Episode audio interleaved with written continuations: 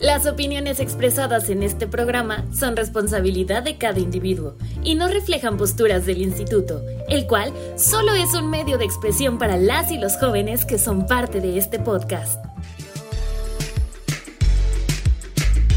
Eh, eh, eh, compa, entonces, ¿qué? ¿Se va a hacer o no se va a hacer?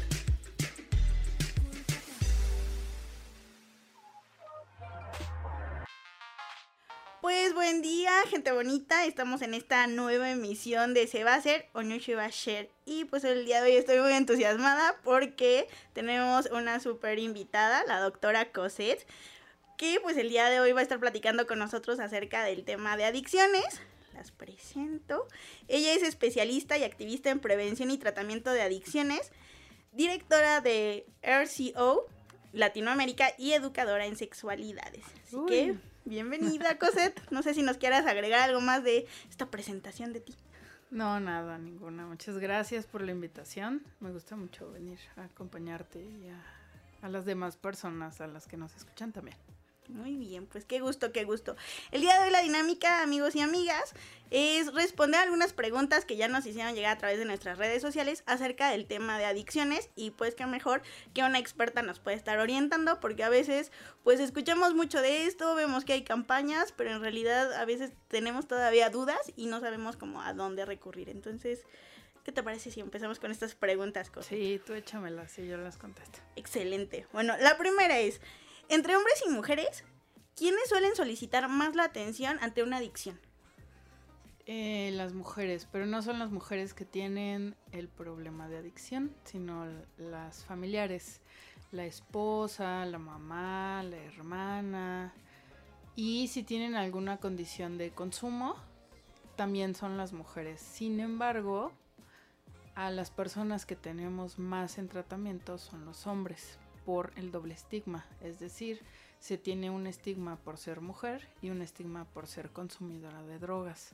Entonces eso hace que las mujeres lleguen menos a tratamiento porque hay vergüenza, hay un estigma social, hay señalamientos y no hay recursos suficientes. Por ejemplo, un hombre que quiera eh, o que requiera internamiento o tratamiento residencial pues puede dejar a sus hijos o hijas con la mamá y con la mamá no sucede. De hecho sucede mucho que las mujeres que llegan a tratamiento residencial, eh, muchas de ellas son abandonadas por su pareja o por su familia, por esto, ¿no? El doble estigma, la vergüenza a la familia, este, cuestiones de ese tipo. Entonces, es más complejo el tratamiento hacia mujeres por todo lo que atraviesa, que es género, economía, condición este, cultural. Eh, es un sector vulnerable a diferencia de los hombres. Entonces, ¿quiénes, ¿quiénes buscan más la ayuda? Las mujeres, aunque no sean ellas las que consumen. ¿Quiénes reciben más ayuda por todo lo que genera esto socialmente? Son los hombres. Ok y vamos a atravesar siempre el género en este tipo de, intervenciones, ¿no? Sí, siempre. El género es, es, es vital. Yo creo que incluso no es lo mismo las razones por las cuales consume un hombre que el consumo de una mujer. Ni siquiera tienen el mismo mecanismo. Las mujeres cuando ya tienen algún consumo problemático lo hacen eh, como escondidas, en privado, en solitario. Y los hombres eh, para llegar a ese nivel se atraviesa como o se pasa mucho tiempo antes de eso. Digo, cada caso es diferente, pero sí hombres y mujeres tienen todo diferente en el consumo de, de drogas. Lo único similar pues es la droga, porque ni siquiera el impacto que hay en el cuerpo es igual. Ok, bueno, y eso sería también incluso importante con adolescentes, ¿no? Como cuáles son sus motivaciones y también identificar eso para pues prevenirlo y tratarlo. Sí. sí. Ok, bueno. Siguiente pregunta. ¿Es necesario o forzosamente que una adicción se transforme? Es decir, por ejemplo, una persona que empezaba con el consumo de alcohol y empezó a ir a un grupo o a terapia y que lo convierta en que ahora es adicto a, no sé, al ejercicio o ahora al tabaco, como luego pasa con las personas que están en anexos. Como si lo desplazaran. Sí. Desplazaran el síntoma. Bueno, esto, si sucediera eso, estaría indicando que el problema no es el consumo de alcohol sino tiene que ver a lo mejor con una eh, comorbilidad ¿no? Que tuviera a lo mejor falta de control de impulsos o ansiedad o un trastorno de ansiedad, depresión, de, límite o de TDA o algo así. No siempre pasa, pero puede, eh, pero si pasa es un indicador de que el problema no era el consumo de sustancias. Antes, antes hace, no sé, 10 años, es más, yo creo todavía de 5 para atrás, decían que la adicción generaba otro trastorno mental, que a partir de la adicción se generaba el trastorno dual y que no todas las personas tenían trastorno dual, es decir, dos padecimientos mentales al mismo tiempo, que era el consumo de sustancias y depresión, ansiedad, todas las que dije.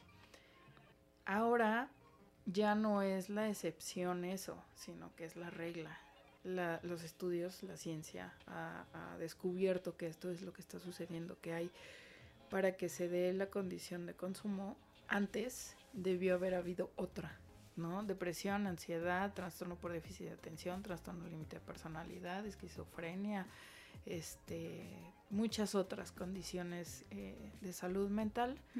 Y como la persona eh, a veces encuentra la droga y esto de alguna manera le tranquiliza o le calma algunos síntomas, pues sigue consumiendo.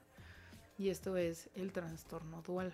Por eso digo, si sucede que la persona desplaza el síntoma, o sea, es decir, ya consumía drogas y terminó consumiendo tabaco o siendo vigoréxico, por ejemplo, ahí hay algo, ¿no? No solo el consumo de drogas. No siempre pasa, pero sí hay que estar atentos por si llega a pasar. Y por eso sería también importante como un tratamiento adecuado, ¿no? Porque si no es que empiezan a desplazarlo de alguna forma. Sí, que como decías, lo que sucede en los anexos, lo que sucede en el anexo es que eh, una, por ley no pueden tener a personas que tengan eh, algún otro padecimiento de salud mental. Eso tendría que cambiar porque si ya no es la excepción y es la regla, pues tendría que la, ley decir, bueno, puede, puede estar una persona en tratamiento residencial con esta patología dual. Pero bueno, eh, en los anexos, pues a, lo que se van es al consumo de drogas o de alcohol. Eso es lo que hace el anexo. Entonces, como cuando no hay un diagnóstico adecuado, pues lo único que se trabaja es el alcoholismo o la adicción o la dependencia o el uso problemático, dependiendo del nivel. Y lo que hacen es em, no tratar, no trabajar lo demás, porque eso, aparte de implicar tiempo, implica mucho dinero y eh, esfuerzo también, tanto de parte de las personas que están brindando la atención como de las personas que solicitan el servicio. Y a veces a la gente eso le parece muy difícil. O sea, cuando llegan conmigo y me dicen, doctora, ¿cómo cuánto tiempo este será de tratamiento? Un año como mínimo. Y para la gente un año se le hace mucho, aunque ya se echó en ese problema como 16 años, un año ya es mucho de recuperación. Pero sí es mucho tiempo si la gente ya le urge que esta, esta situación cambie. Sí, claro, y creo que tiene que mucho que ver que a veces creen que estos tratamientos tienen que ser mágicos y rápidos, ¿no? Porque ya tienen el problema, ya les explotó el problema en la cara, entonces quieren ya una solución rápida. Pero no, justo no ven como el tiempo que ya invirtieron en el problema y ahora cómo tendrían que repararlo, ¿no? Exacto. Ahí viene eh, la prevención, ¿no? Y la reducción de daños, que también es algo que no se toca. En, en México se trabaja, eh, ¿tienes el problema o no lo tienes? Y el prohibicionismo, ¿no? ¿Lo haces o no lo haces? Y tanta no hay como medias tintas de, ah, puedes hacerlo y puede haber reducción de daños para que no llegues a eso. Pero aquí todavía no existe eso, ni siquiera en la ley. Somos en México muy buenos para prohibir, muy malos para regular. Okay. Retos de política pública que hay que empezar como a ver, ¿no? Y que incluso como jóvenes, porque al final de cuentas en muchas de las cuestiones de prevención que tendríamos que estar haciendo también es el acompañar, porque a, veces ya lo están haciendo y, y, la familia incluso lo fomentó, ¿no? Me hace pensar mucho en consumo de alcohol. puedes tomar, pero en la familia, cuando estamos en una reunión familiar o entre amigos y demás, pero nunca explicamos cuáles son los efectos, eh, cómo te vas a sentir al día siguiente, ¿no? Y solo llega el regaño cuando ya llegaron pues borrachos de una fiesta y es como, ah, ya no puedes salir por un mes, ¿no? Entonces no estamos acompañando realmente en que, bueno, lo vas a hacer, pues aprende a hacerlo de alguna forma o que sepan cuál es el impacto. Claro, sí, reducción de riesgos y daños, que sería esa parte de la prevención.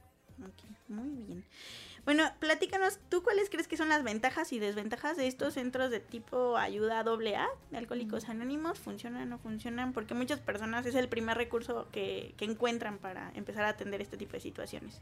Ok, ventajas y desventajas. Eh, la ventaja es que es internacional, ¿no?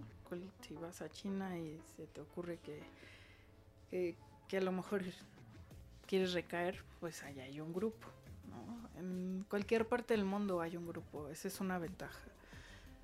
La otra ventaja es que em, a veces proporciona lo que la gente necesita, ¿no? Que es una escucha, un acompañamiento, que es pertenecer a algún grupo o incluso estructura. Muchas personas viven desorganizadas, tienen, no tienen estructura en la vida y a veces cuando entran al grupo tienen cierta estructura porque el grupo tiene sus propias reglas.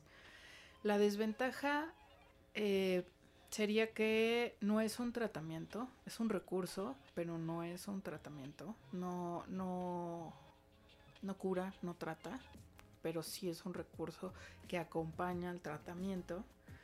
Eh, la otra desventaja sería que eh, ha habido como, no sé cómo se dice, no sé, otras corrientes que parten de ahí que no pertenecen a AA y mucha gente no lo sabe.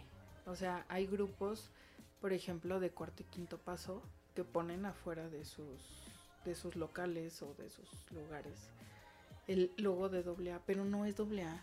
O sea, sí trabajan con el programa, pero no es doble A. Tiene unos estatutos bastante marcados que están inscritos en un padrón nacional, incluso a veces hasta internacional, dependiendo de la formalidad de, la agrupación.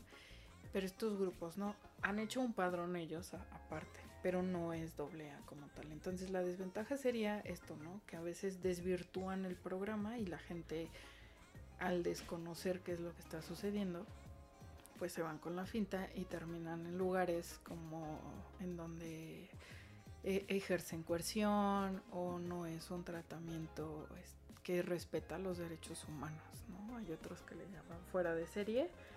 Ya te imaginarás cómo tratan a las personas porque es fuera de serie, ¿no? Eh, pero es, es un programa noble, ¿sí?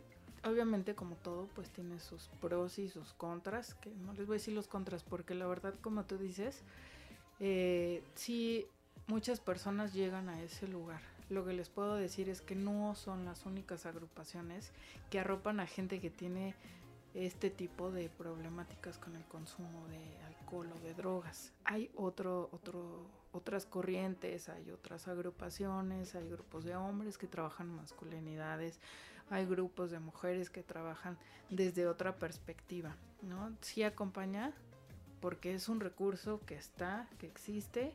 Yo le recomendaría a la gente que acuda a uno que dice este de hora y media, que es como lo más tradicional, lo más apegado a. Digo, si nos metemos en cuestión de género y todo eso, pues también a veces tiende a ser un poco este machista el programa. Digo, se hizo en 1900 del 35 en adelante, pues ya. Eso fue hace mucho. Este, NA está más apegado a, lo que la Organización Mundial de la Salud solicita, pero sí ayuda. De hecho, acudir a esos grupos eh, confirma que no todas las personas que tienen uso problemático están enfermas de por vida. ¿Por qué? Porque se están curando con algo que no es un tratamiento. Se están curando en un grupo. Sí, a veces también es tan importante la socialización para incluso visibilizar tu propia problemática y empezar a accionar, ¿no? creo que sí como recurso funciona eh, y sí lo comentamos también porque pues muchas personas es lo primero que ven y al primer lugar donde quieren recurrir para apoyar, entonces creo que pues no hay que estigmatizar tampoco a veces estos centros, porque a veces ha sucedido esto, ¿no? El estigma, que por sí ya lo traen de, tienes un consumo problemático y ahora échale más, entonces. Claro. Y sí es esto de reducción de daños, a lo mejor en eso también es, acude a uno de hora y media. Si en tu grupo te dicen, este, que el amor adulto es estarte insultando, ese no es un buen lugar y si te eh, quieren convencer de que buscar otra ayuda terapéutica no te va a ayudar, ese tampoco es el lugar. Si así hay lugares que te permiten ir a tratamiento psicológico, psiquiátrico y al grupo. Eso sí. Pero de verdad hay grupos que, que dicen, no, tienes depresión, no, no te tomes medicamento. Bueno, como esta persona no va a tener crisis o va a tener este brotes psicóticos, si se deja de tomar el medicamento. O sea, también a veces sí es necesario. Entonces, si les dicen, si los están insultando todo el tiempo, les dicen que eso es amor adulto, ese no es un grupo adecuado para nadie. no, creo que a nadie le guste eso. Este, si no respetan los derechos humanos como la libertad de entrar y salir, ¿no? Y que también es como, ah, si te va a hacer es un tal por cual, y así, ¿no? ¿No? Y si, eh, si ese grupo no interrumpe algún otro tratamiento psiquiátrico o psicológico, pues pueden entrar ahí. Si de lo contrario, mejor este salgan así. Uy, ya ni busquen nada yo en otro lado. Sí, hay muchos, afortunadamente, muchos. Aquí en el pueblito hay varios. Ok. Bueno, otra pregunta, justo como en cuestiones de tratamiento, ¿cómo saber cuál es el mejor tratamiento para una adicción? O sea, como familiar a veces no saben cómo a dónde recurrir y es como llegan estos grupos o van incluso a las iglesias, ¿no? Como a buscar ayuda, pero entonces cómo empezar a ver cuál sería el mejor tratamiento. Ok, el mejor tratamiento es el que hace un buen diagnóstico. No, no todas las personas este, necesitan internamiento, no todas pueden con un tratamiento este, ambulatorio, no todas pueden con psiquiátrico, otras lo necesitan todo, todo eso es un conjunto. Entonces, ¿qué es lo que hace que elijas bien un tratamiento? El diagnóstico. Para que haya un buen diagnóstico necesitas ir con un especialista, un especialista en adicciones, que te diga lo más recomendable para este caso es esto. Y a partir de ahí pues se decide si es residencial, si es ambulatorio, si es mixto, este hay ocasiones, por ejemplo, que llegan conmigo y lo ideal sería que se internara. Pero a veces no tienen dinero. Entonces yo ya busqué un lugar y si es un anexo, que ya sé que comen bien y no les pegan. Es lamentable que me tengan que conformar con eso pero eh, a veces las personas necesitan este, vigilancia 24 horas, que los estén acompañando 24 horas y eso no le toca a la familia. Hay familias que no pueden pagar este, enfermería y además si la persona cae en crisis, pues la enfermera que va a hacer detenerlo y decirle, no, no beba, pues no, tampoco le estamos pagando para eso. Por eso a veces hay lugares en donde necesitan contención las 24 horas del día, a lo mejor por un mes máximo pero este sí es lamentable que me tengan que conformar con eso pero a veces no hay otro recurso okay. y creo que eh, bueno ahorita que decías esto de los anexos sí es como importante porque también es otro recurso que la gente empieza a ver y que en muchas ocasiones no sabe ni siquiera en dónde no me ha tocado incluso que me dicen es que lo anexamos pero parecía un secuestro. O sea, llegaron y los encapucharon y los subieron a una camioneta y las personas no sabían qué estaba pasando hasta que ya fue, ah, ¿qué crees? Estás anexado, ¿no? Entonces creo que también eso sería importante, incluso en la reducción o de daño o los tratamientos, que no sea más traumatizante, ¿no? De alguna manera, porque si no, yo creo que van a huir de ahí a la primera oportunidad, ¿no? De alguna manera. Sí, es, es, eso, eso, es, eso es un mal manejo del tratamiento involuntario.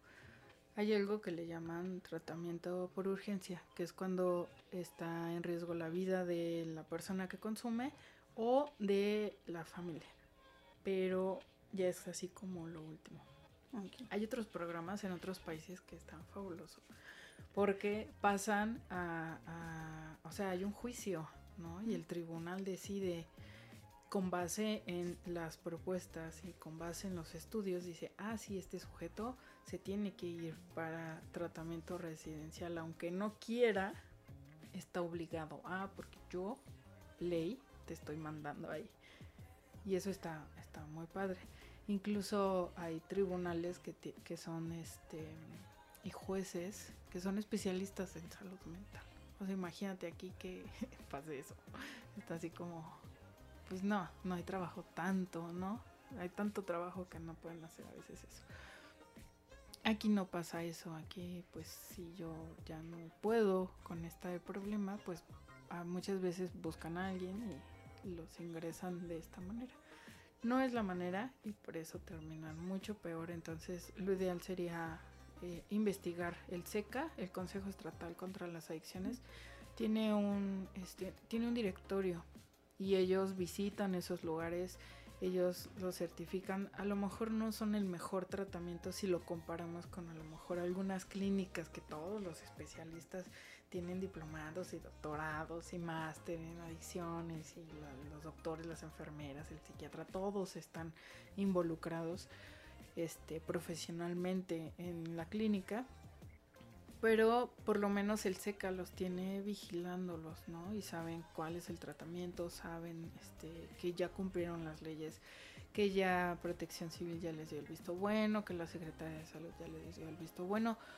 No exenta de que haya un mal manejo de la situación o incluso del paciente, pero este, pues es diferente que ingresemos a un paciente a un lugar donde el SECA no sabe ni de su existencia y pueda hacer lo que quiera, a otro que este que él sepa, el SECA sí sepa, ¿no? A veces ni siquiera están en el directorio, pero ellos conocen a, los titulares de estos lugares y no los recomiendan, nunca te van a decir yo te recomiendo este, pero yo sé que ahí todo va a estar bien, ¿no? O que no va a estar tan mal, porque a veces con eso nos conformamos con que no esté tan mal por la economía. Sí, claro. Digo, eso podría darles paz mucho a las familias en ocasiones que no saben qué, qué decisiones tomar, ¿no? O a dónde dirigirse. Sí, el SECA, es más, el SECA ahorita está dando becas para tratamiento residencial. Ah, ok, súper. Y también algo es como bien importante que la gente sepa, ¿no? Porque no tienen, ahorita por ejemplo COVID, economía y todo, este, no saben ni a dónde. Y creo que incluso el, tema de adicciones se potencializó, ¿no? O sea, estar en el encierro, me acuerdo mucho cuando fue todo este boom de que se acabó la cerveza o que ya no iban a producir cerveza y el país se volvió medio loco, ¿no? Por todo esto de cómo el alcohol se volvió en el acompañamiento a una situación de crisis, ¿no? Y como lo tenemos tan normalizado el consumo. Sí, hubo de dos, fíjate que, que, hubo estudios en donde decía que sí, en algunas personas se potencializó y en otras se dieron cuenta que como su consumo era social, mm. pudieron detenerlo y dejaron de consumir. Y eso también está bien interesante, pero cada caso es diferente y te digo, si hay comorbilidad, a lo mejor una persona que tiene ansiedad, pues obviamente se potencializa porque estar en una pandemia, pues es como como raro, como bien este de película, ¿no? Así, un cyberpunk a todo lo que da. Pero hay otras personas que pudieron a lo mejor guardarse en su casa, que a lo mejor ya tenían la intención de dejar de consumir lo que fuera, o porque no encontraban la droga y entonces terminaron dejando de consumir diciendo, ah, pues no está tan mal no consumir, así con eso puedo y estoy bien de todo hubo, ¿no? Depende de la gravedad también del problema. Sí, claro. Creo que esta pandemia nos permitió ver como desde muchos ángulos, muchos problemas que tenemos como sociedad, ¿no? Sí, sí, como si hubieran quitado una venda de los ojos y todo lo vemos y ay no, de verdad esto es lo que está pasando en realidad. Sí, esto es bien distinto. Bueno, ya para terminar por cuestiones de tiempo, ¿cuáles serían como tus recomendaciones o, o, qué crees tú que podemos hacer como sociedad para empezar a prevenir, o mejor dicho, prevenir de otras maneras eh, las adicciones? Sobre todo, por ejemplo, con los jóvenes. ¿Qué podríamos estar haciendo como sociedad? Ok. Una, eh, tener perspectiva de juventudes. O sea, no no estar con nuestra idea adultocéntrica todo el tiempo y decir es que como en mis tiempos o como yo lo veo o como debería de ser, es lo que va a ser para las juventudes. Eso no pasa. Las juventudes les están atravesando otras cosas que a mí en mi juventud no atravesaron, que no le atravesaron a mis papás ni a mis abuelos. Entonces el primer paso sería dejar de ser tan adultocéntricos, escuchar, mirar, observar bien cómo está la juventud la otra, a partir de no ser tan adultocéntricos, dejar de ser como tan radicales, tan moralistas. A mí el moralismo de verdad me repatea como no tienes idea. Porque eso hace que terminemos prohibiendo y, eh, y prohibir no ayuda, o sea, prohibir es, prohibir no es acompañar.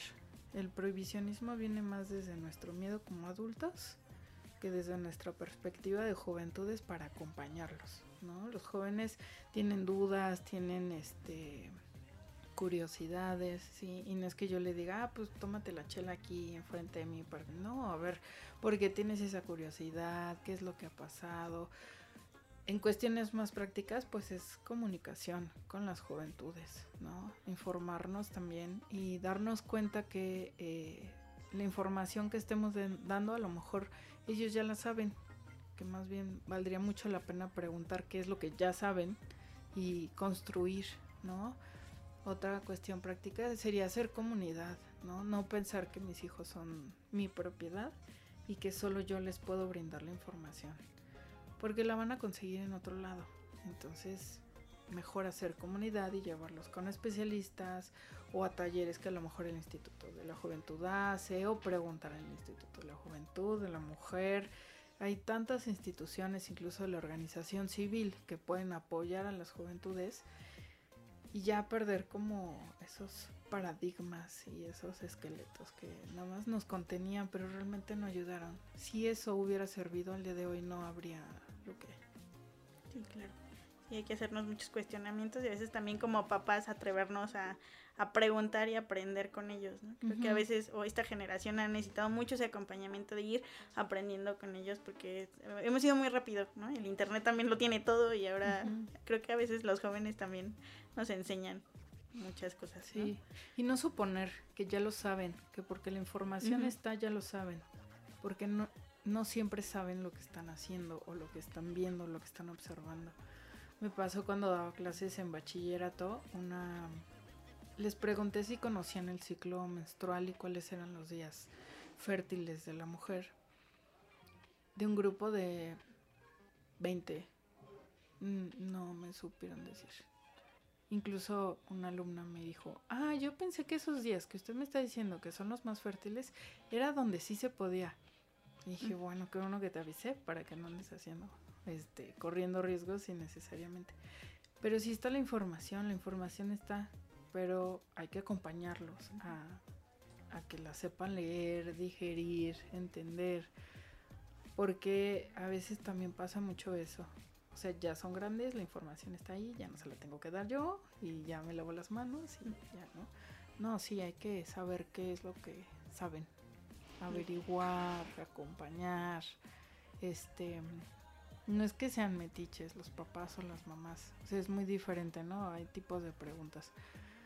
Y como instruirnos como papás y mamás de jóvenes de esta era, no como yo o como me hubiera gustado que mis papás se instruyeran para darme a mí, no, como mis hijos necesitan, no como yo lo hubiera necesitado, porque yo era otra, diferente, con otro contexto, con otra otra visión, ¿no?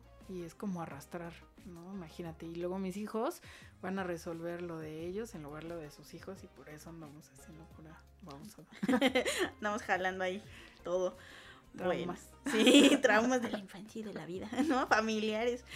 Bueno, Cosette, pues muchísimas gracias. No sé dónde más te podemos encontrar porque sé que también tienes como otros proyectos donde también te mm, encanta estar hablando, sensibilizando acerca de estos temas. ¿Hay algún otro lugar donde podemos escuchar tu melodiosa voz con esto?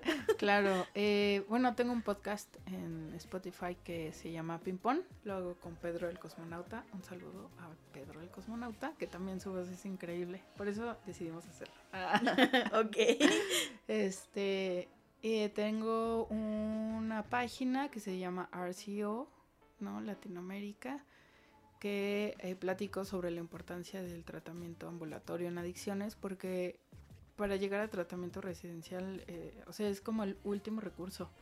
Y a veces a las personas se les hace el primer recurso, ¿no? Así de, ah, lo encontré fumando este marihuana, ya, anexo. Este, ya no puede más, anexo, ¿no? Se saltó las clases, anexo. Y no, no es por ahí, entiendo la angustia y dificultad de las personas, de las mamás o papás que no pueden con situaciones así, pero no es el primer recurso, es el último recurso. Eh, y Este, pues en mi eh, Facebook personal, que es COSET, así. Y ahí me pueden encontrar. Si no les acepto la invitación, le ponen, le pueden poner seguir y ven todas mis publicaciones y no pasa nada porque luego no, no, este, pues no, desconozco a las personas y no tenemos amigos en común y no voy a aceptar a gente así, pero pueden ver mis publicaciones. ¿Qué más ando haciendo? Y bueno, nada más ese proyecto de RCU. Yo aprendí a enfocarme. Ah. ok, perfecto. Bueno, pues muchísimas gracias, Cosette, por tu tiempo. También a toda la banda que pues ya escuchó este programa, esta emisión. Muchísimas gracias por sus preguntas. Ya saben, si tienen más dudas, ya síganos en nuestras redes sociales como en Facebook como Instituto Municipal de la Juventud de Corregidora, ya sé que parece como una letanía, y en Twitter y, e Instagram como arroba IMJ Corregidora. Entonces, pues terminamos por el día de hoy. Muchísimas gracias. Y pues recuerden chicos, ¿se va a hacer o no se va a hacer? Bye. Bye. Bye. Yo sí, bye.